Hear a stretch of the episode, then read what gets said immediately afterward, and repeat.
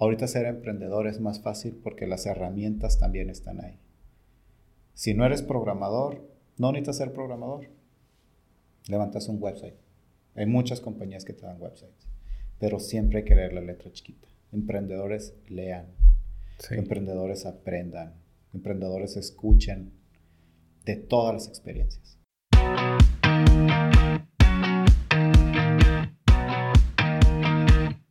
Bienvenidos a Industrificados. En esta ocasión nos acompaña Héctor Rodríguez, egresado de Ingeniería Electrónica con maestría en Administración en Telecomunicaciones. Actualmente gerente en PCM Corporativo y nos cuenta su travesía de múltiples emprendimientos y nos enseña que el trabajar en un corporativo no limita el espíritu emprendedor. Sin más que decir, los dejo con el capítulo. Cuéntanos, ¿tú eres de originario de...? Yo, yo soy de Tijuana, este, ingeniero electrónica por parte de la UABC y una maestría por parte de Monterrey. Pero la finalidad es que yo creo que todos aprendemos de todos lados, ¿no? Pasado por muchas cosas, como todos, me imagino. ¿Tus padres son originarios? De... Mis papás, fíjate que tienen historia aquí en Tijuana, pero no son de aquí. Yo creo que como casi toda la gente en Tijuana no son de Tijuana, ¿no? Ajá. Después son de Guadalajara. Okay. Vinieron, pusieron un colegio 32 años, 32 años tuvo ese colegio en el centro del Colegio de Reforma. Pero al final de cuentas, pues uno va aprendiendo, ¿no? Todos tomamos el agua de la presa y nos quedamos. sí, sí, de hecho pasa. Entonces, dices, en, ¿estudiaste en TEC? Estudié en la UABC. UABC. UABC, generación número 10. Allá fuimos de los que nos graduamos en el 2000, el año que, que todo el mundo se iba a acabar, ¿no? Sí. El Y2K. Y2K. Entonces resulta que... Fíjate, apenas hace poquito descubrí que el Y2K era Year 2000. ajá, year el K de la K de 1000. los ingenieros, los nerdos, ¿no? Era el año de los nerdos. Fue el año en que tenemos que descubrir todo eso. Pero sí, este... Pues, ¿qué más te puedo decir? Tengo muchos años aquí en Tijuana, toda mi vida, eh, dedicándome a aprender y, pues, por qué ingeniería? porque fíjate que bien curioso. Mi papá es ingeniero, mi mamá es químico farmacobióloga, bueno, fue, y, yo siempre quise ser químico. Participé en concursos, participé en el TEC, ganaba concursos, y en sexto semestre de la prepa se me ocurre preguntar cómo funciona un radio, y de saber cómo funciona un radio se convirtió en, a ver, ¿cómo? Es magia eso, o sea, ¿cómo llega las frecuencias de radio y vámonos a ingeniería. Entonces de ahí aprendí ingeniería y dije, me voy a dedicar a ser ingeniero, eh, una maestría en esto y un doctorado en aquel. Ya que terminé mi maestría, ya que trabajé con doctores, me, me quedo en la maestría, me encanta. Me encanta tener diferentes áreas de conocimiento, porque yo sé que un doctorado siempre es una especialización muy grande, entonces lo dejamos abierto. De ahí te, saliendo del doctorado, te fuiste a, a trabajar y estás trabajando? Uy, no. Uy, si te platico por etapas, créeme que se pone interesante. Mi primer compañía, mi primer emprendimiento fue en el 2007 con un compañero, eh, Juan Carlos, y creamos una tiendita de animación. O sea, no existía nada aquí, no, no había, eh, todavía lo que era el internet y las páginas web era, wow, algo bien raro. Y resulta que nos pusimos a hacer esa tiendita, íbamos a Los Ángeles, comprábamos las cosas, las traíamos, las vendíamos este, en un café que ya no está aquí en el siglo XXI. ¿De animación? De animación. Todo lo que era Japanimation en aquel entonces, scrolls y películas en VHS todavía ah, comprábamos. Era anime, entonces. Anime, anime. Es pues, un ingeniero. Ya entonces era el geekazo de... No, geekazo, otaku, pero otaku acá light. y ahorita de repente hay otakus hardcore, ¿no? Pero no, otaku light.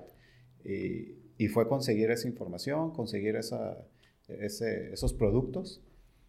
Y una vez, ya, pues obviamente hay que hacerle su website, ¿no? Y hay que hacerle su carrito de compras, que en aquella entonces, en el 97, 98, era una cosa wow. ¿Y qué, utilizaban? Eh, Dreamweaver, me acuerdo, en aquel entonces, y, y, a, y, a, pie. HTML, tenías que... No había CSS, no existía CSS pero, una persona nos vio. ¿El backend del shopping cart que, que utilizaban? El backend del shopping cart, en aquel entonces había una compañía que, que, todavía ni siquiera PayPal existía, que lo que hacían es que tú le mandabas a través de una API toda la información y ellos te contestaban por parte del banco. Entonces, así empezó, ¿no? Era un tipo de Shopify de... Vamos a decir que sí, lo que ahora sería, lo que ahora es un servicio bien común de, de contratar esa parte del Shopify, facilísimo. En aquel entonces era bien complicado, porque no trabajabas con el banco, tenías que trabajar con otra compañía a un lado. ¿no? Siempre tenía que haber algo más que te dijera eso. Pero de ahí una persona nos vio y nos dijo, oye, ¿qué estás haciendo? Pues es un... ¿Si vendían ustedes en línea? Muy Ni siquiera llegamos. Porque lo que hacíamos, obviamente lo vendíamos ahí, los sábados hacíamos sábados de cine, llevábamos este, películas, las teníamos ahí, la gente se entretenía, consumía café, la persona del café me nos ayudaba, sacaba los pasteles que tenía un refrigerador. ¿Dónde, dónde estaban ustedes? En Otay, en Otay, ahí en el centro comercial Plaza Las Américas. Ah, ok, ok. Entonces estaba el café siglo XXI también de un camarada y fue como, pues entre amigos, ¿no? Ya sabes, estás en la universidad y dices, ¿quién me hace el paro? Sí. Y él me dijo, sí, ponlo aquí, mira, yo en la mañana no tengo casi gente, si tú quieres invitar, tengo pantallas, tengo teles, eh, y, pon tus películas, ¿no? Y órale, fue nuestro primer negocio, nuestro primer emprendimiento. Una persona nos vio, nos dijo, tú estás haciendo eso del carrito, sí, y estás haciendo esta tienda, sí. Pues yo necesito una, véndemela. Pues qué suave, volteamos a vernos, mi socio y yo, y dijimos, pues suena bien, ¿no? ¿Y en cuánto se la vendemos? Pues quién sabe. ¿Cuánto cuesta? Pues no sé. Me acuerdo que cobramos 300 dólares y para nosotros era como que, wow, 300 dólares. Y después nos enteramos que eso costaba más de mil, dos mil dólares en aquellas entonces. Sí, claro, claro. Pero pues así empezamos. Sí, pues, o sea, fácilmente 1500 dólares te, te costaba. Y nosotros cobramos 300. Y bien barato, 1500 dólares muy barato. Sí, y en aquel entonces era algo que no hacía. Éramos la única licencia en Baja California de, de Macromedia Flash porque en aquel entonces te registrabas y te decía quién tenía licencia o cómo estaba esa información. Y éramos la única que existía en Baja California. Entonces, no sé si, pues ya sabes, ¿no? La piratería se manejaba en aquel entonces, pero dijimos, no, vamos a hacerlo bien, vamos a comprar nuestra licencia. Y a partir de ahí fue, pues vamos a crear una empresa, ¿por qué no? Y fue nuestra primer compañía entre los dos de crear los CDs que había en aquellas entonces, que metías el CD te corrió una presentación y esa presentación te llevaba a, videos y páginas y animaciones. Y todo eso fue nuestro primer, nuestro primer negocio. ¿Y a quién le vendían? Pues tuvimos clientes como Consejo Coordinador Empresarial, Secretaría de Turismo, este, ah, o sea, Grupo Bustamante, le metieron bien, ¿no? Gobierno del Estado. ¿Quién más nos contrataba mucho? El CBT, el CDT. ¿Y qué pasó con ese negocio? Pues crecimos, crecimos hasta que se nos ocurrió hacer otra cosa. Y pues obviamente estábamos estudiando, entonces estar estudiando fue, ya nos graduamos y pues obviamente eran trabajos, no éramos una compañía, no sabíamos de esto lo que hoy es el emprendimiento, ¿no? Hoy el emprendimiento ni existía te acercan mentores, probablemente sí, pero pues no nos llegaba la información. Probablemente en algún otro estado, en otra ciudad, en Estados Unidos. ¿Qué año eran? ¿Los 90? 2000. 2000. En el año 2000, bueno, en el 99 fue cuando conocimos realmente cómo hacer dinero. Porque fue como que, oh, hay que aprender, hay que hacer facturas y, y pues en aquel entonces era más fácil dar un recibo que una factura. Sí. Entonces, pues conseguíamos, dábamos y pues tratábamos de manejar toda esa información como mejor pudiéramos, ¿no? No éramos expertos y teníamos la carrera que terminar, pero ya teníamos ese negocio. Entonces le dijimos, bueno, vamos llevándolo. Eh, empezamos a, crear diferentes programas, empezamos a crecer, tuvimos diferentes clientes y obviamente pues yo creo que como ahora nosotros vemos a los emprendedores. Ahora yo a mi edad veo un emprendedor y digo, es un muchacho que quiere hacer algo, pero pues no sabe hacerlo. Y ahora hay más herramientas, ¿no? Para No, y es mucho más fácil, una aplicación, inclusive este podcast antes hubiera sido un equipazo gigante. Un cuarto especial. Lo hacemos con un teléfono y lo hacemos con una computadora, unos muy buenos micrófonos y adelante, ¿no? Pero me acuerdo en aquel entonces era como, ¿y cómo le hacemos? ¿Y qué hacemos? ¿Y quién nos ayuda? Y como te decía, así como vemos a esta edad, yo veo muchachos y el chiste es ayudarlos, apoyarlos. Porque le dices, oye, hazle por aquí, hazle por acá y mientras un joven se deje apoyar, pues yo creo que los grandes estamos para hacer eso. Y ya te identificas, ¿no? Sí, ¿Y de ahí a, a, qué otra se ramificaron de, algo más? De ahí empezamos a crecer, empezamos a contratar gente fuera del estado, empezamos a contratar freelancers en San Diego. para hacer el mismo trabajo. Para hacer el mismo trabajo, porque obviamente lo estábamos profesionalizando, ¿no? Todo el mundo ah, imprimía etiquetas y se las ponía a los CDs. Nosotros los mandábamos a hacer a Los Ángeles. Entonces nos salía más barato, directo, y salía un CD profesional. Entonces, de hecho hay una persona que trabaja ahora en, grupos famosos.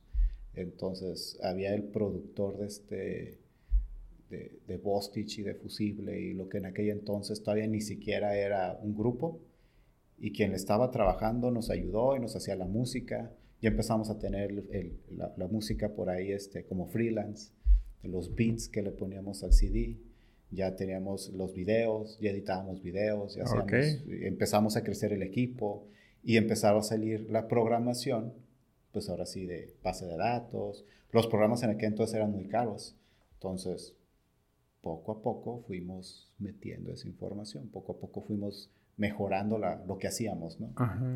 Hasta que pues ya nos da por casarnos, y pues ya el camino empieza a separar. Separados, no con ustedes mismos, ¿no? No, no, claro que no. Este, mi compañero empieza con su novia, yo empiezo con la mía, empezamos a dedicarnos más a otras cosas en lugar del trabajo, y pues tienes 20 años. A los 20 años lo que quieres es gastarte el dinero y pasearte y divertirte, ¿no? Entonces era de que vámonos a Disney, vámonos a Disney, vamos a Big Bear, vámonos a Big Bear. Nunca pensabas en los impuestos, en las rentas, en nada. Entonces, pues ahí vas a aprender. Entonces, esa fue la primera empresa. ¿Y la segunda? Uy, la segunda, terminando eso, eh, empezamos a juntarnos con otras personas, empezaron a tirarnos otros proyectos, que si podíamos hacer algo un poquito más serio con bases de datos, que si podíamos hacer otras cosas más visuales, más funcionales, lo que eran este, centro, puntos de venta que en aquel entonces también. Ahorita ya uno ya sabe que si tiene la aplicación A, B o C, o la descargas, ¿no? La pones en tu teléfono. En aquel entonces era todo un desarrollo. Empezamos a trabajar con eso, empezamos a crecer y pues me caso. Y dije, no, pues esto del emprendimiento sí deja y sí te diviertes, pero como que no es para un casado. Esto es como para una persona que apenas está aprendiendo. ¿Pero eso te lo dijo también tu esposa o, tú solito dijiste? No, yo solito. Yo, yo, yo, creo que llegas a una edad ya es como los 24, 25 años en que dices, oh, no, es que yo tengo que estar de otra forma, ¿no? O sea, así como estás ya no es... Ya no encaja. Ya no encaja. Ya, ya no es la, la parte que estás buscando. Y dices, pues ya soy un hombre casado y ahora qué voy a hacer. Y los hijos, sí. Y, no, no, gracias a Dios todavía no. Pero nos casamos. Yo buscando un trabajo dije, pues ya ya había dado clases, ya había sido maestro, eh, bien en la familia. ¿Ahí mismo en UABC? No, fui maestro en UABC, fui maestro en diferentes prepas, fui maestro en, a nivel maestría, también di clases para el TEC de Monterrey, este, unos cursos que se dieron en Rosarito y también en una secundaria. Y te voy a decir, voy a salir del tema como íbamos en la línea, pero en la secundaria aprendí wow, los niños me enseñaron muchísimo y me enseñó mucho como persona adulta. Los pubertos. A cómo verlo. Segundo y tercero, ahora ya son youtubers, ahora ya son otra cosa, pero en aquel entonces, wow, o sea, era una forma de vida muy diferente, ¿no? Yo ya, un señor que hacía, ya trabajaba en diferentes lugares, fui agente de seguros, este, fui gerente de ventas, fui un montón de diferentes cosas. Pero los niños, los niños te enseñan y te regresan a la tierra. Te dicen, tienes que verlo de esta forma. Nunca se me olvida el día que me dijeron, no se moleste, profe. Eso fue del día de ayer, ya hoy es otro día. Órale. Y wow, me impactó de un niño, un niño de secundaria, o sea, no inventes. Mis niñas ahorita están en segundo secundaria. Y un niño de esa edad me dijo eso y me lo enseñó. Entonces, siempre hay que estar abiertos, siempre hay que estar abiertos para recibirlo de cualquier edad y de cualquier persona. Entonces, regresando a la historia del tiempo. Digo, desarrollaste tu paciencia también ahí, ¿no? Uf, yo creo que cuando estuve en secundaria, cuando daba clases, decía, ¿qué estoy haciendo aquí, no? Porque obviamente la vida te va llevando por diferentes cosas. O sea, ya había dado matemáticas, química, este, física, informática. Y cuando llego a tecnología de secundaria, digo, órale, me, me encanta, todavía me gusta dar clases, me gusta estar enfrente de alumnos, eh, enseñarlo. ¿Qué materia enseñabas ahí? En aquel entonces, en la secundaria, tecnología. ¿Qué era computación? Era como computación, pero en ese año me encantó el enfoque que le dieron porque no todo era computación. Tecnología involucraba cómo hacer un proyecto, cómo ver el método científico, hacíamos obras de teatro. Era complementario. Sí, era una materia adicional que no era como le llaman ahora, ¿no? Ofimática, que era Word, Excel y ya es todo lo que sabes. No, sino era realmente conocer acerca de la tecnología. A saber de que la tecnología es simplemente aplicar la ciencia. Yo creo esto, hago una hipótesis, la aplico, eso es tecnología. ¿En qué escuela? Eh, pues no podemos decir comerciales, ¿no? Pero en el Colegio Familia fue donde fui. Este, para que nos patrocine. Patrocinador oficial. Sí, en el Colegio Familia. en el Colegio Reforma, en el CETIS, en la UABC, en el TEC de Monterrey, este, en el Colegio Caliente. Me faltan por ahí unas escuelas, pero, pero wow, no. Dar clases a mí me fascinó hasta que ya ahorita el trabajo que tengo actualmente me impidió, me impidió ya poder dar clases porque tenía que dedicar el tiempo. Entonces terminaste de dar clases y dijiste, ¿ya estuvo? ya estuvo y me dediqué 100% a lo que hago ahorita, ¿no? ¿Y fue por la parte del dinero o porque dijiste, ya, fue una etapa y eh, ahora... Fue una etapa, fue el dinero, pero sobre todo fue el tiempo. Mm. Porque obviamente preparar clases tiene su tiempo. Claro, es antes y este, después todavía. Exactamente, es el antes, el después. Hay muchos maestros que yo creo como decíamos, ¿no? Como todo mundo se imagina, agarras los exámenes, los avientas a la mesa y a ver dónde caen los que sacaste. los que pasan. Sí, ¿no? Los que pasan, los que no pasan. Y luego a ver otros maestros que, que, te pones a revisar y dices, este niño se equivoca siempre en lo mismo, ¿cómo lo apoyo? Este niño se equivoca en esto, o este joven, o este adulto. Y realmente lo que quieres es apoyarlos. Realmente quieres que esa persona aprenda. Hay muchas personas que pasan por la escuela y entran y salen y cuánto se dieron. Sí, y el, bueno, el sistema no funciona para todos. Sí. O la escuela, porque la escuela te tiene ciertos, ciertos requisitos o te obliga a ciertas cosas. Y pues así, ¿no? Entonces ahí vas aprendiendo, vas, vas llevando, ¿no? Y regresando a la línea del tiempo, entro a Telvista, porque yo en aquel entonces creía que pues ser un señor casado requería ser, tener un trabajo. Este, entró a Telvista, entró en el área de capacitación, eh, sin saber yo de call centers, pero ahí rápido, ya dijo, ya traía todo el historial acerca de capacitaciones, de clases, ya tenía mis empresas, ya sabía acerca de la tecnología, me asignan la campaña de Secor, que es la campaña de Telnor, para la campaña de Telmex, y es, es vender tecnología. Sí. Entonces dije, pues fácil, ¿no? Uf, aprendí, me aventé otra maestría ahí. Cuatro años de aprender de tecnología, de aprender tecnología de punta directamente de las personas involucradas con hacerla, con las compañías involucradas en venderla. Y, fue crecer. Me tocó conocer a Norosco, nunca se me olvida, fue una persona que me enseñó mucho de diferentes formas y era la tercera a bordo de Telmex.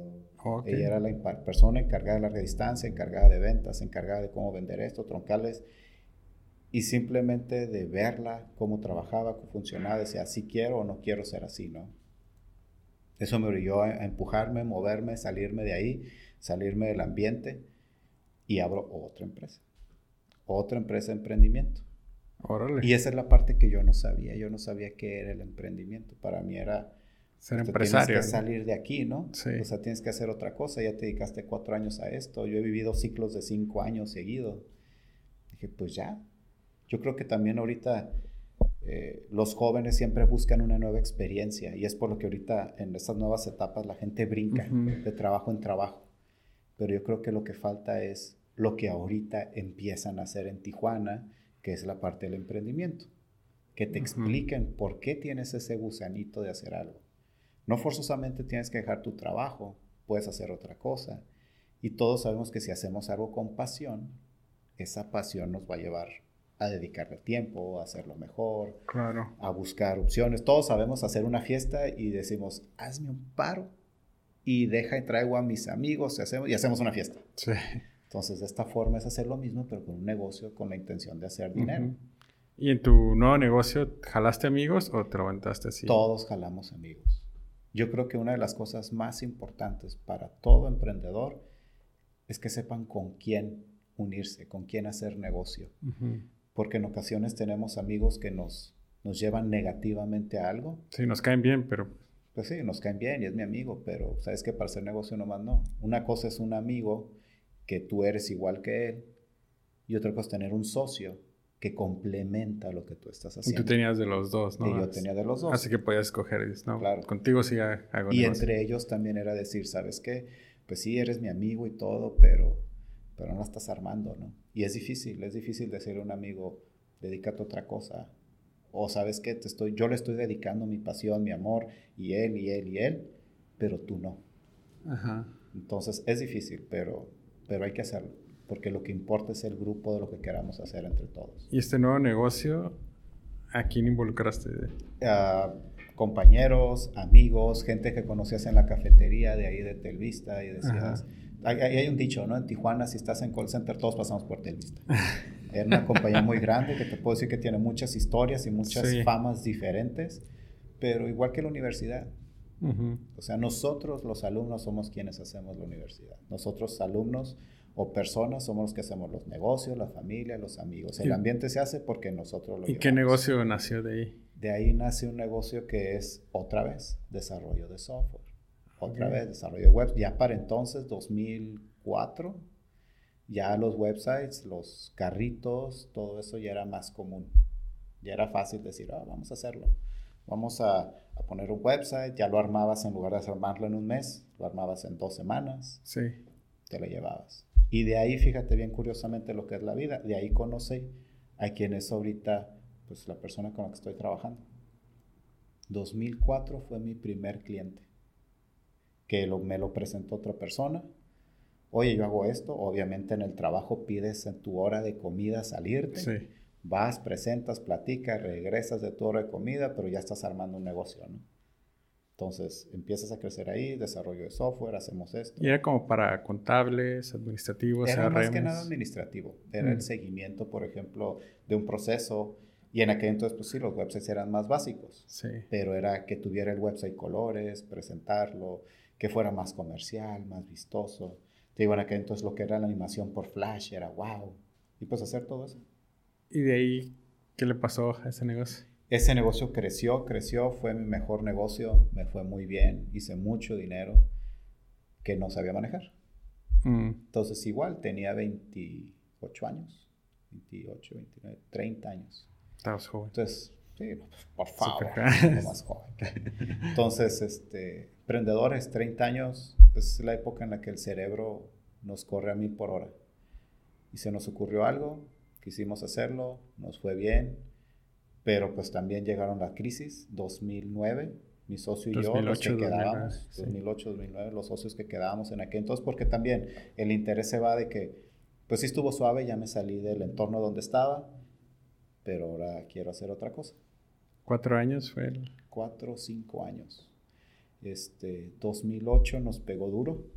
Eh, teníamos ahí ya proyectos a nivel estatal, teníamos proyectos en Estados Unidos, en México pero lo primero que en aquel entonces cortaban, a diferencia de ahora, ahorita el futuro es la tecnología, en aquel entonces el futuro era hacer business as usual, ¿no? Hacer el negocio como lo estabas haciendo, la tecnología no tiene nada que ver.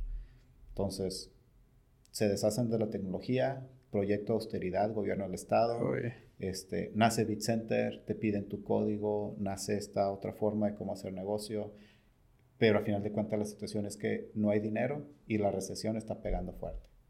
Sí. Continuamos un año más. Eh, todos los socios decimos, vamos a darle, vamos a ver cuánto aguantamos. Aguantamos todo un año. Y después de ese año fue como que, uff, ahora qué hacemos, ¿no? Pues vendimos todo, vendimos los equipos, esas compañías que tanto dinero nos daban, de repente, pues ya no era lo mismo. Ya había tener que encontrar una forma de cómo hacerlo. Y pues bueno, a seguirle con otras cosas y a buscar otro camino. ¿Y la cerraron? O? La cerramos, la cerramos, no hubo de otra, no hubo de otra. Este, terminamos con nuestros clientes bien. Eh, obviamente ellos también pasaban por momentos difíciles. Sí. Y nosotros tuvimos que decir, obviamente nos pasó en el camino de todo como empresa, ¿no? Y emprendedores que están allá afuera, de todo les va a pasar y de todo aprendan. Hay momentos en los que quieres llorar, taparte los ojos y decir, cómeme tierra, desapareceme, ya no quiero seguir viviendo. Y hay que seguir, hay que seguir. Se nos inundaron las instalaciones, las computadoras se nos mojaron, los servidores se nos mojaron, oh. tuvimos que apagar todo, abrir todo, separar. No, no, nos ha pasado de todo, ¿no? Sigan hacia adelante. ¿Y de ahí qué, qué decidiste hacer? pues buscar chamba otra vez. Buscar chamba porque, pues, ¿qué hacías? Estabas en una recesión, y ya tenía una niña, ya venía la otra en camino, y ahora qué hago, entonces pues buscar trabajo. Y cosas que nunca te imaginas siempre van a salir en la época de necesidad. Entonces, siendo emprendedor, ya habido tenido un negocio, ya habido siendo empleado, trabajador, y buscando qué más que hacer, dices, ¿y ahora qué? Te pones a buscar y dices, bueno, regreso a dar clases pero pues los maestros no son muy bien pagados, ¿no? Eso sabemos que aquí y en, y ya no eres tú solamente ahora. Y ya no soy yo, ya también está la familia. Este, pasas por una época difícil porque tienes que asimilar de que todo eso que tenías, todo eso material que habías juntado, pues se tiene que vender, ya no sirve. Ya, ya, pues de qué te sirve tener afuera en la cochera un BMW si no puedes pagarlo, o si ya lo tenía pagado, afortunadamente ya lo tenía pagado y lo tenía que vender. Era mi bebé, yo lo amaba ese carro. Los juguetes que tenía. Sí, son juguetes y uno como ingeniero sabe si quieres juguetes. Entonces tenía mi juguete muy caro allá afuera que pues ya no me servía. Y había otras necesidades como pañales. No es práctico para no, papá. Entonces es, vende, empieza de nuevo. Toca fondo, empieza de nuevo. Y eso en el emprendimiento ahora se enseña en aquel entonces y la cultura mexicana es nunca falles. Y, si fallas, estás mal. Sí. Entonces, pues es aprenderlo. Lo aprendí, salí a buscar trabajo, ahí fue donde empecé la parte de seguros. Y yo dije, seguros es un fraude. ¿Cómo vender seguros? Vender seguros. ¿Estabas vendiendo seguros? Literalmente. Y, entraste sabiendo que... Entré sabiendo ah, es un fraude esto, pero voy a vender. Y esto no servía para nada, pero necesitaba trabajo y me gustaban las ventas. Estoy curioso porque, o sea, tú emprendes y después un trabajo estable, bueno, entre comillas estable, y después emprendes y luego otro trabajo está. Claro, así es. Y ese es el camino bonito del emprendimiento. Ese es el camino bonito del emprendimiento porque, porque constantemente estás reinventándote, estás madurando, eres un niño que cuando estás en la universidad crees que te puedes comer el mundo. Yo salí cuando salí de la universidad diciendo, ahora sí voy a ser empresario. Antes de siquiera haber sido empleado. Dije, voy a ser empresario, me voy a comer el mundo. Y, tienes que aprender, tienes que correr todas tus etapas. Entonces, bueno, regresando, me voy, entro a la parte de seguros. Dije, esto es un fraude, pero voy a ir. Me invitó directamente la directora de la agencia y me dice, ven, voy a una entrevista, Digo, vamos a darnos una oportunidad. Lo conozco y me encanta. Empiezo a conocer las diferentes etapas de los seguros, cómo los seguros no son un fraude, hay que saberlos utilizar. Yo era un, pues ya no un niño, ya tenía 31 años. ¿Qué asegurar? Y, este, y, em, y, empecé con GNP. Ok. En la 262, con Marta Labastida, y fue empezar a crecer. ¿y qué es esto? Y, le, me dio una oportunidad porque le dije, mira, estoy observando todos estos detalles que tanto en capacitación como en crecimiento. ¿Y viste el sistema como no, Dije, no, no, no, estos, como ingeniero, ¿no? Ves los problemas. Yo tenía una cierta forma de vender que no era la mejor, hoy me doy cuenta, pero yo creí que era lo más chingón. Entonces empezamos a trabajar, empezamos a ver, empecé a ver las oportunidades. ¿Estás como vendedor? como vendedor. Y automáticamente me pasa, ¿sabes qué? Te voy a hacer supervisor. No me interesa. ¿Sabes qué? Ya me di cuenta que esto no es lo mío. a mí no me gusta estar molestando a la gente, pero estos analíticos, estos análisis se pueden hacer. Entonces, vio una oportunidad en mí y dice, voy a apostarte. Me sube gerente de ventas. Y como gerente de ventas tenía responsabilidad sobre todos los agentes. Yo no vendía directamente pero sabía que tenía una forma de cómo verlo, me da la oportunidad, empezamos a crecer, empezamos a juntar.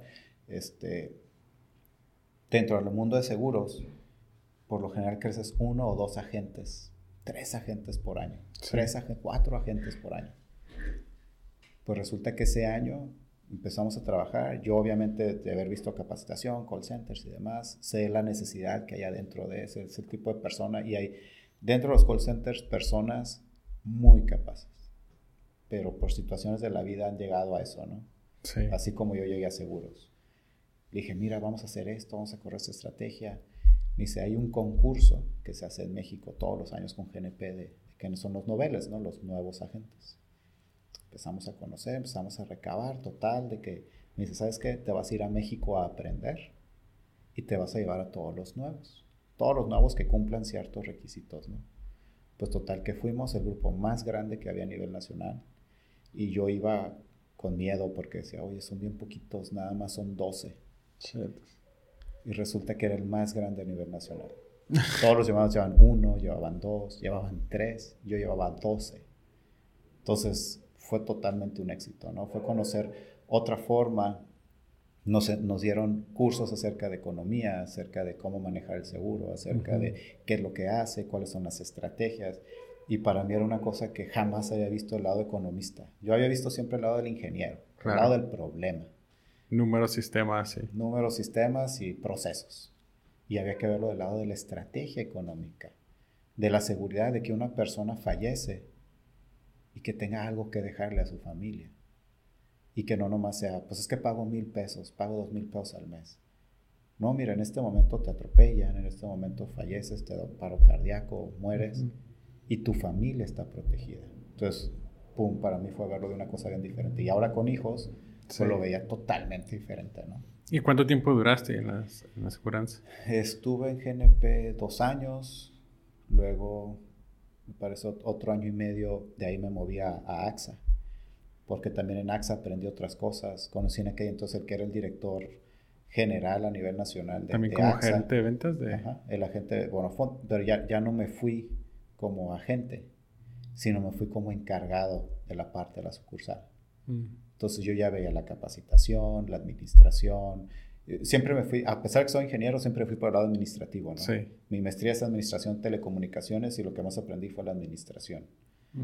Y ya empezaba a, a, conocer el dinero, la administración, la gente, el reclutamiento, los agentes, cómo tratarlos bien, cómo aprender, cómo hablar.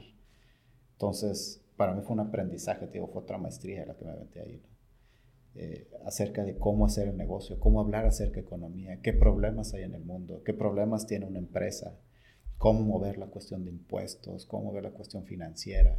Y eso, wow, te abre, te abre otro panorama. Wow. ¿Y después de AXA? Y después de AXA es cuando me invitan precisamente a donde estoy ahorita. La compañera, y recordar que fue mi primer cliente. Fue mi primer cliente en el que entonces se ah, llamaba People, People Co., People and Company. Era una reclutadora. Y el dueño me habla, me dice, Héctor, necesito que me ayudes con la parte tecnológica. Voy, lo conozco y digo, pues es una empresa muy chiquita. Yo fui el empleado 25, o soy el empleado 25. Y de ese empleado 25 llegué y la administración era pequeña, las instalaciones eran pequeñas, me iba bastante bien siendo y manejando la cuestión de, de seguros pues económicamente ya estaba mejor. Pero. Pero cuando me pone el reto, dije, mira, ¿sabes qué? Vamos a hacer algo. Yo entro parcialmente. Te ayudo a tu gente y me retiro.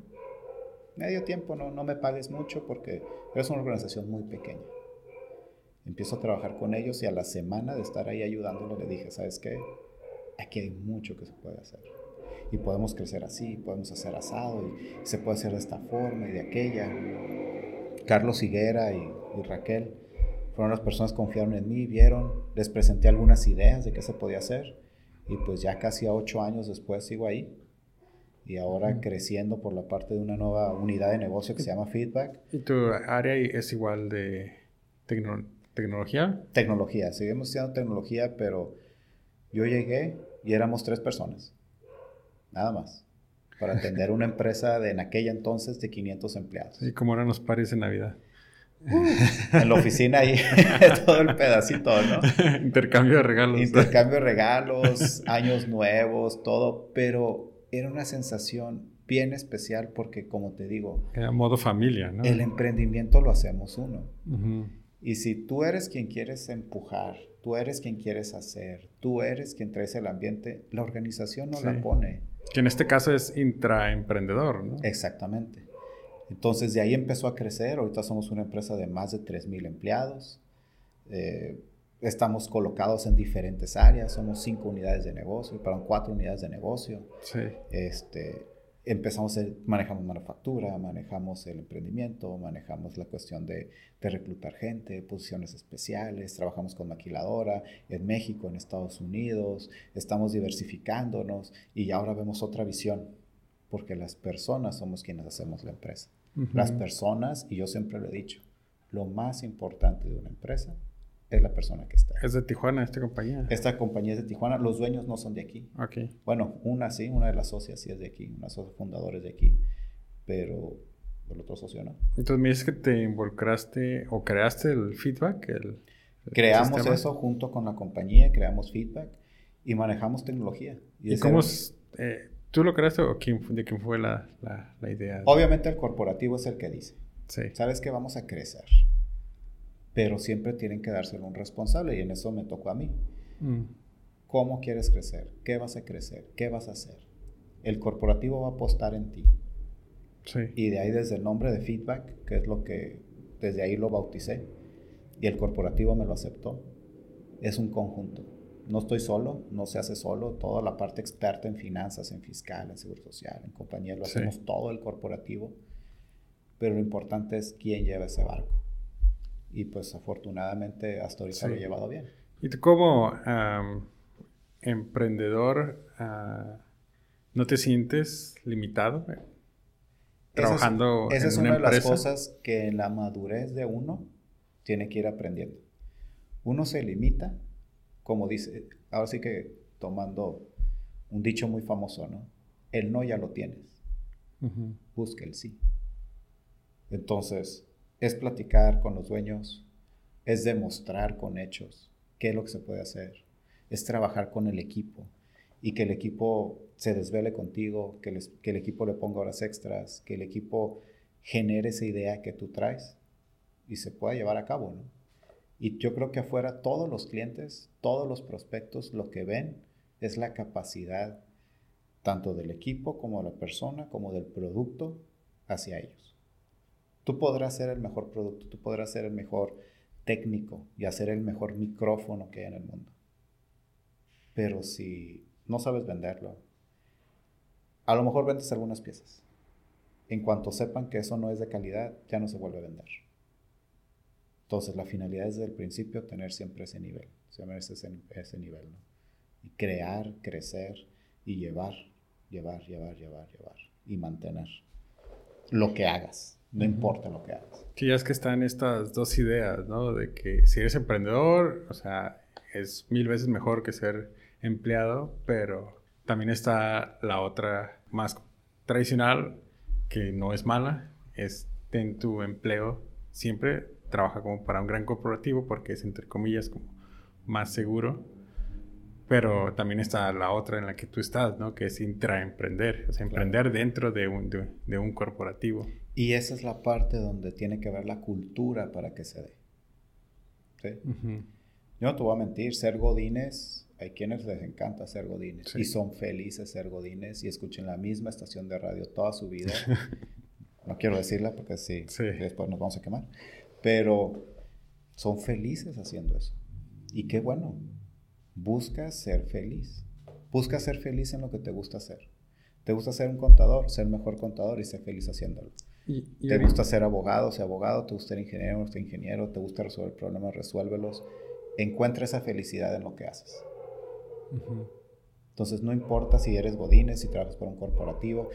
El otro día, por ejemplo, estaba en Estados Unidos, un evento que se hace con un grupo que se llama Startup San Diego propusimos hacer aquí en Tijuana por primera vez. El que hacen los miércoles. El que se hacen los miércoles, que tienen First Monday, que tiene Third Monday, eh, que, que, lo que hacen es juntar emprendedores.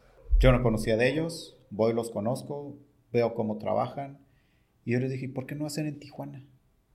Y de hacer en Tijuana salió y lo, ¿tú lo puedes hacer? Sí, yo lo hago. Órale. Y empieza a crecer. Es el que hicieron en...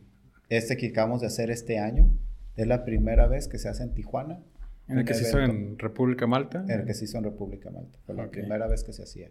Y yo les dije a todos los que colaboraron, varias personas colaboraron, porque es a final de cuentas voluntariado, nadie gana nada de dinero. Pero lo que yo creo es el acercamiento con los jóvenes. Y con los que a lo mejor no estamos tan jóvenes, ¿no? También.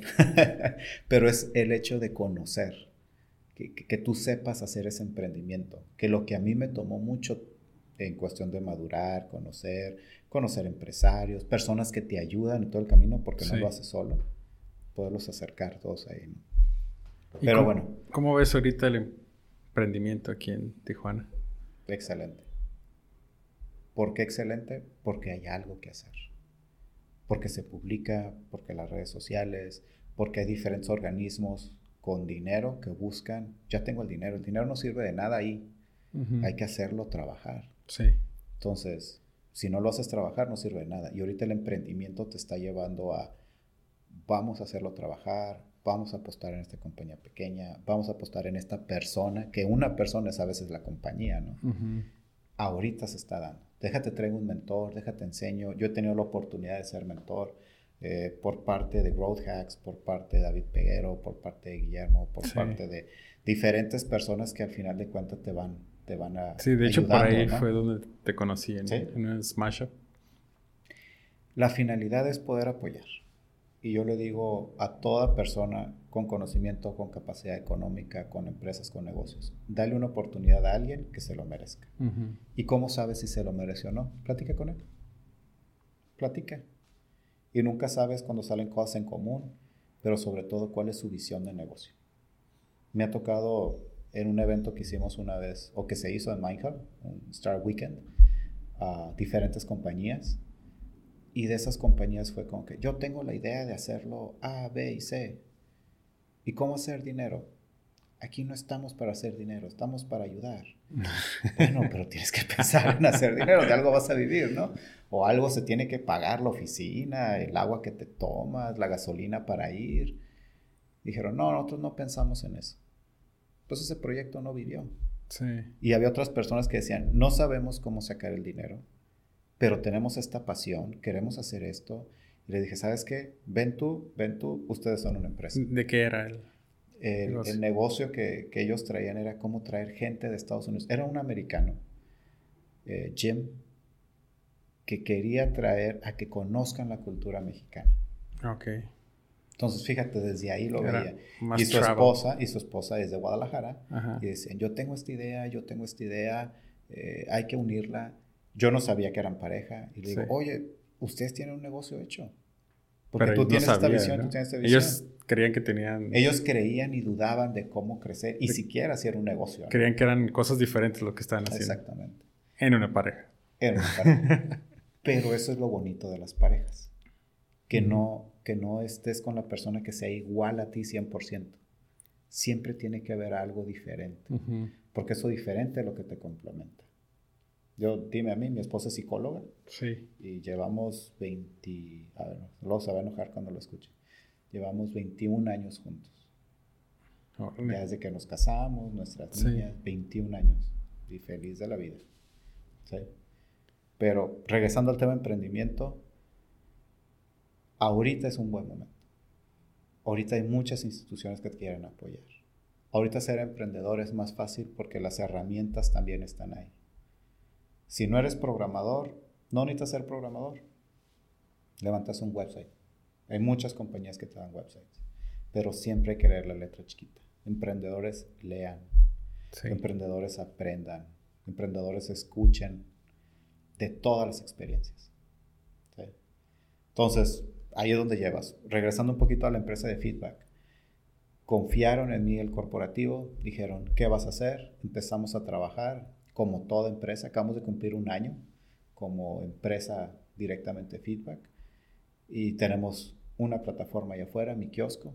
Mi kiosco está ayudando a diferentes compañías a estar comunicados, recursos humanos con maquiladora, porque era lo que hacíamos. Sí. Y ahorita ya estamos en compañías de servicio, Farmacia Roma lo utiliza, estamos en pláticas con otras compañías que dicen, me interesa, ¿cómo lo puedo hacer para que mi gente esté mejor informada?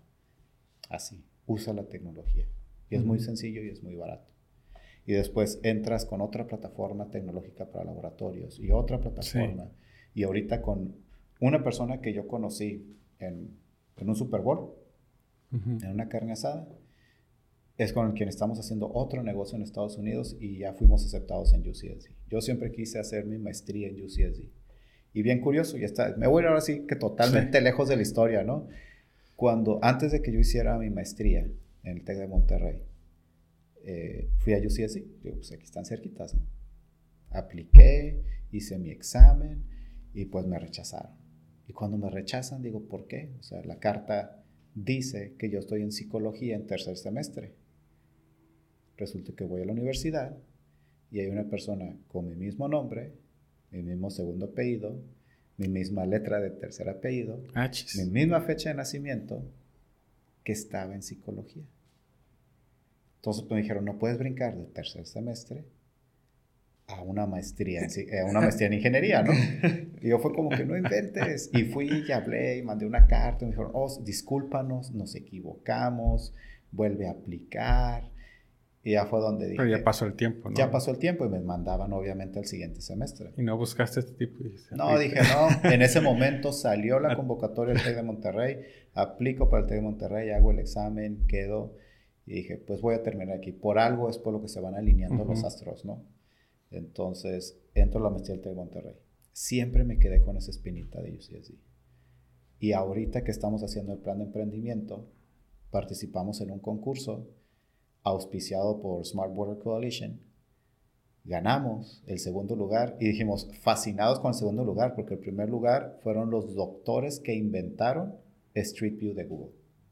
Órale. Entonces fue como que, wow, no, no, segundo lugar, estoy fascinado. Si ellos son primer lugar y yo soy segundo lugar, feliz de la vida.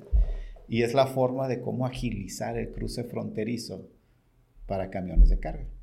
Entonces involucra tecnología, involucra procesos, involucra IoT, involucra varias cosas.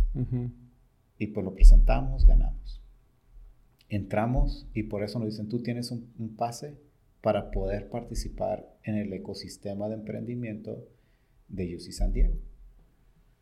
Participamos, concursamos, nos aceptaron y ahorita estamos en el acelerador, el programa Starter de UCSD. Entonces regreso a UCSD. Nice. Sí, ¿no?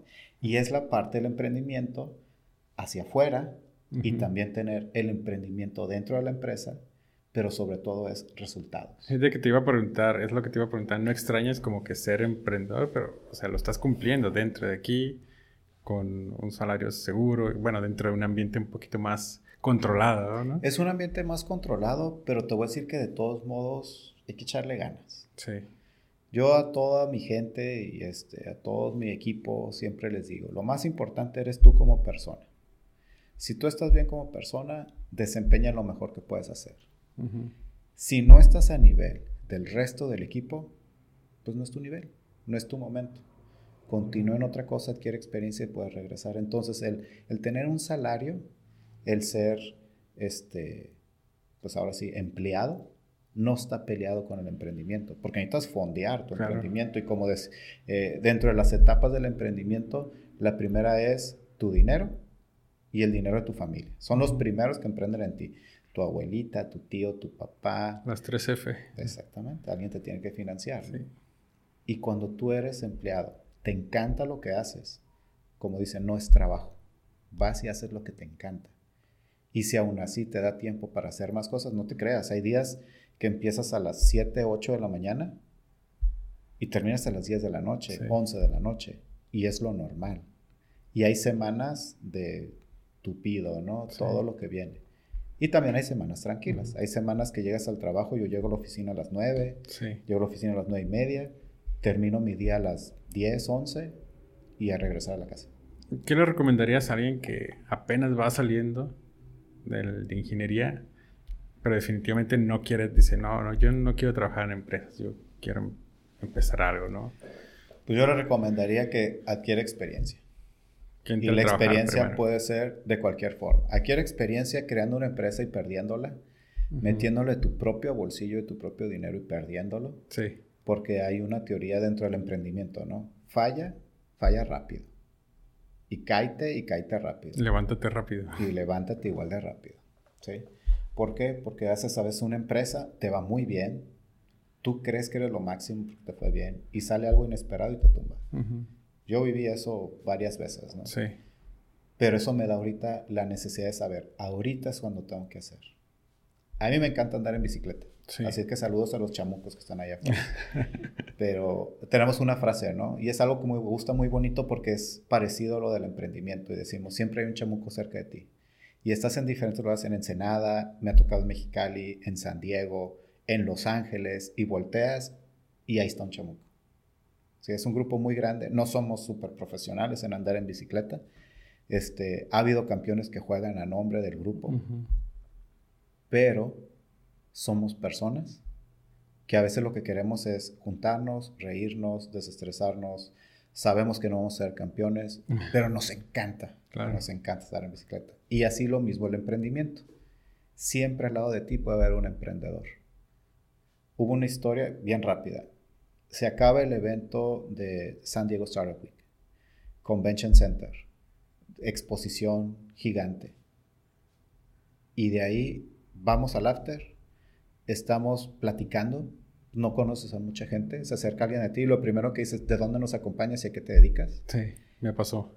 y, cuando estás ahí, resulta que me dice una persona, yo soy de una compañía muy grande que se dedica a inversiones muy grandes y me encanta lo que hacen aquí. ¿Y tú qué haces? Y ya le platico lo que yo también hago y me empezó a seguir en LinkedIn. ¿Sí? ¿Por qué? Porque nunca sabes de dónde sale y nunca sabes a quién tienes a un lado y era un inversionista, era una persona que, que, literalmente le apuesta a las empresas. Y lo que tu peor error emprendedor es véndele tu negocio. Peor error. Es crear relación, ¿no? Mejor. Crear relación. Habla con la persona. No sabes si nomás llegas y eres un vendedor y nomás llegas y le vendes, pues mi único producto es este y se lo voy a vender. Pues el mejor producto eres tú. Claro porque uno como persona lo mejor, lo que mejor tiene es la persona. Eres bueno para hacer negocios, tienes relaciones, tienes sí, porque Las, las ideas a penny, ¿no? Exactamente, o sea, ideas cualquiera puede tener, la idea que nosotros tenemos, muchas personas la han tenido. Sí. Pero hacer que se cumpla es lo difícil. Hacer que las cosas se hagan. ¿Te ves a cinco años todavía en el mismo corporativo? Sí. Y haciendo todavía más cosas. Porque empezamos con una plataforma y dijimos, esto va a ser la solución de la empresa, este es el producto estrella. Y ahorita, a un año, ya tenemos tres productos y uno nuevo que estamos formando. Y una oportunidad que jamás me imaginé. Y ya andamos viendo Ciudad Juárez, estamos viendo México, estamos viendo Guadalajara, cuando hace un año no veíamos más allá de Tijuana. Entonces, en cinco años, uff, yo ya me veo en Estados Unidos, ya me veo a nivel internacional. Una de las plataformas se puede aplicar ahora sí que en todo el mundo. Entonces me imagino vendiéndola en, en Hong Kong, me imagino vendiéndola en los puertos de Los Ángeles. Entonces hay mucha oportunidad. Y, y ahorita en crecimiento van a Latinoamérica también? ¿o? Ahorita estamos nacional. Tenemos, porque hay, hay otra cosa bien importante, emprendedores que están allá afuera, caminen a paso firme. No, no avancen, no corran, porque en ocasiones ese correr lo que hace es que diluye el rendimiento de lo que tenemos. A lo mejor, si mi tiempo es el de Héctor nada más, y el día tiene 24 horas, y si yo me las quemo en una semana, a lo mejor una semana me las puedo quemar, pero la siguiente ya estoy muy desganado. Y si en eso me sale una oportunidad, no estoy listo para la oportunidad. Emprendedores siempre estén listos para las oportunidades. Y a veces es el tiempo, a veces el dinero. Y si tú estás yendo oportunidad tras oportunidad tras oportunidad, va el momento en que el primero que te dio una oportunidad de crecer, le quedas mal. Y fue el primero. Y luego el segundo. Y luego el tercero. Entonces, toda tu columna se cae. Y ahorita yo veo que tú estás más involucrado ahora en, la parte de emprendedores. ¿Te llama más por el lado de apoyar o por el involucrarte o por... Fíjate que me llama el lado de, hacer lo que a lo mejor ese Héctor recién salido de ingeniería no sabía hacer o no estaba maduro. ¿Por qué? Porque obviamente te dicen un no y te caes. Y en México nos han enseñado a que, a que nunca te caigas a que nunca falles. Y eso me lo enseñó una persona, un, un europeo, en particular un compañero ruso, que me dijo, ustedes en México son muy sentimentales y si fallan, se sienten mal y se van a la perdición. Nosotros nos enseñan a fallar, nosotros nos enseñan a corregir, nos enseñan a levantarnos. Y fue una de las personas que me mentorearon a mí. Y después llegó otra persona de Israel y me dice, tú tienes un negocio con esta otra persona. Nos volteamos a ver los dos y dijimos, pues es una idea, o sea, eso no es un negocio todavía. Me dice, sí, ve algo así. Y nos dio una frase, que esa frase nos ha mantenido hasta ahorita y seguimos. Somos un negocio. Tienes A, tienes B. Lo único que falta es que ustedes crean en ustedes mismos. Pasa un mentoreo, un mentor te puede tocar bueno, un mentor te puede tocar malo, te puede tocar un mentor que nunca ha sido mentor y también está aprendiendo, te puede tocar una persona que se dedica a, fármacos y tú eres una empresa de ingeniería. Pues aprende a la persona de fármacos. Y es una compañía que se dedica a vender este retail, vende manzanas, vende peras, pero también te puede enseñar una empresa de ingeniería. Aprende de todos, hay enfoques diferentes, no todos son como tú, ¿no?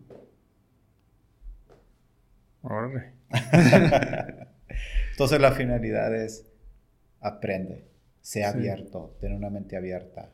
Eh, no todos son como tú, no todos van a hacer lo que tú dices o lo que tú quieres. Hay de todo allá afuera y aprende y aplica.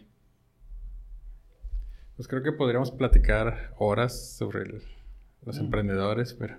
Te digo que si me sueltas me voy a llevar todo lo que quepa en ese disco duro. Te voy a hacer una serie de preguntas concretas. La respuesta igual te puedes explayar. Ok. Eh, ¿Tu comida favorita? Ay, mi señora sabe que son los chilaquiles.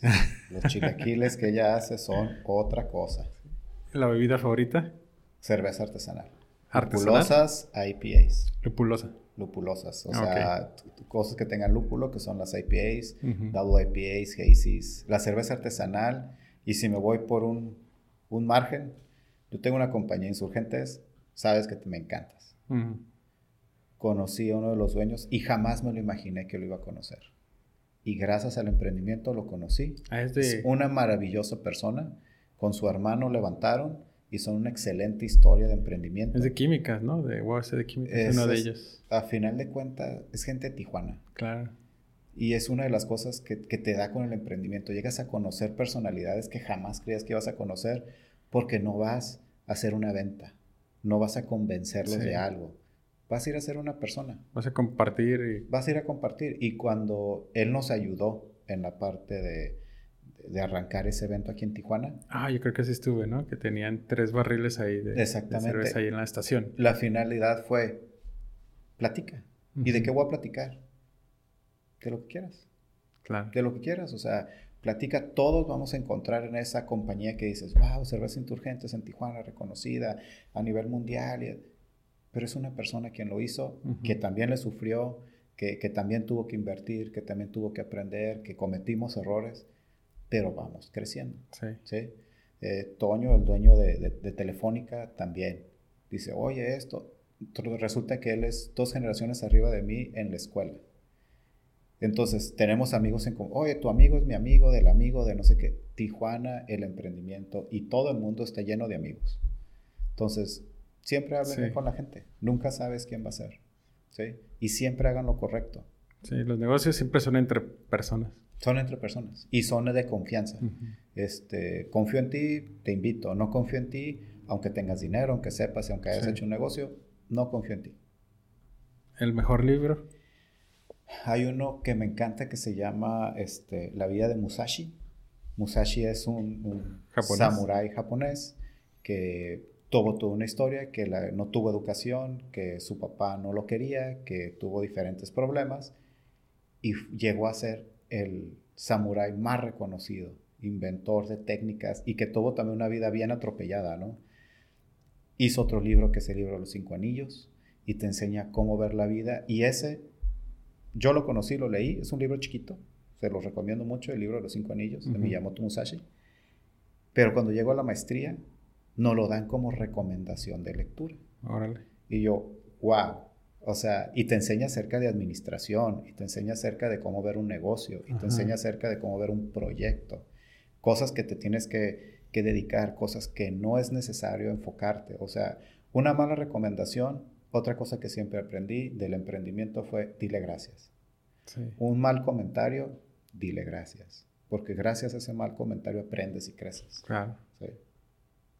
¿Qué otra? El mejor día. Uf, cuando me enamoré de mi esposa. Ah, está genial. Fue un momento que nunca se me olvida y lo he comentado. Y e, ese instante tú sabes cuando te enamoras. Ese momento tú sabes que algo va a suceder. Que clic. E, es, ese clic, ese lo, lo, sientes, ¿no? Y en 21 años no se me olvida. Genial. Si pudieras enviarle un mensaje de WhatsApp a todo el mundo en sus idiomas, ¿qué diría? Wow, yo creo que un mensaje de WhatsApp no me alcanzaría. Quien me conoce sabe que escribo y luego me brinco una línea. Y soy, yo soy uno de esos, no soy los que escribo en un solo mensaje kilométrico, ¿no? Sí. Pero yo creo que lo mejor que le podría dedicar a cualquier persona en un mensaje muy breve es aprende a, a convivir con los demás. Aprende a madurar lo que estás haciendo. Y da gracias por lo que tienes y por lo que no tienes. Da gracias por la oportunidad y, lo escuché el otro día, como dicen, memes de Facebook, ¿no? Muchos aprendemos memes de masas. Sí, pero dicen, este, es que solo vivimos una vez. Dices, no, tú vives todos los días, solo te mueres una vez. Y estate listo para en cualquier momento perderlo todo. En cualquier momento lo puedes perder todo. Ahorita desafortunadamente con el clima que hemos tenido ha habido conocidos que han perdido casas, eh, que han perdido terrenos, cosechas, etc. Material mientras estés tú puedes hacer muchas cosas. Yo, he tenido problemas económicos, este, problemas de salud y aquí estoy. Y sigo ayudando a gente y sigo apoyando en lo que se puede hacer. Tú y yo nos conocimos de un detalle muy pequeño. Y veo ahorita estamos en un podcast. Pero la finalidad es apoya y da gracias por lo que tienes. Perfecto. Héctor, muchísimas gracias. No, pues gracias a ti y emprendedores del mundo sigan emprendiendo, sigan echando ganas. Este mundo se mueve, aunque no lo crean, se mueve por todos los emprendedores. Eh, en ocasiones en Tijuana yo creo que Tijuana es un emprendimiento por sí sola. A diferencia del resto del país, hemos tenido que vivir con carencias, hemos tenido que vivir con diferentes formas de cómo hacer negocio, pero los tijuanenses, y tijuanenses me refiero no solo porque naciste aquí, ¿no? sino mucha gente no es de aquí, pero lo adoptan, lo crecen, lo hacen suyo y lo exponencializan para todo el mundo. Entonces, continúa con esto. Felicidades. Empiezas con algo y nunca sabes a dónde vas a llegar. Muchas gracias, Héctor. Gracias, Miguel.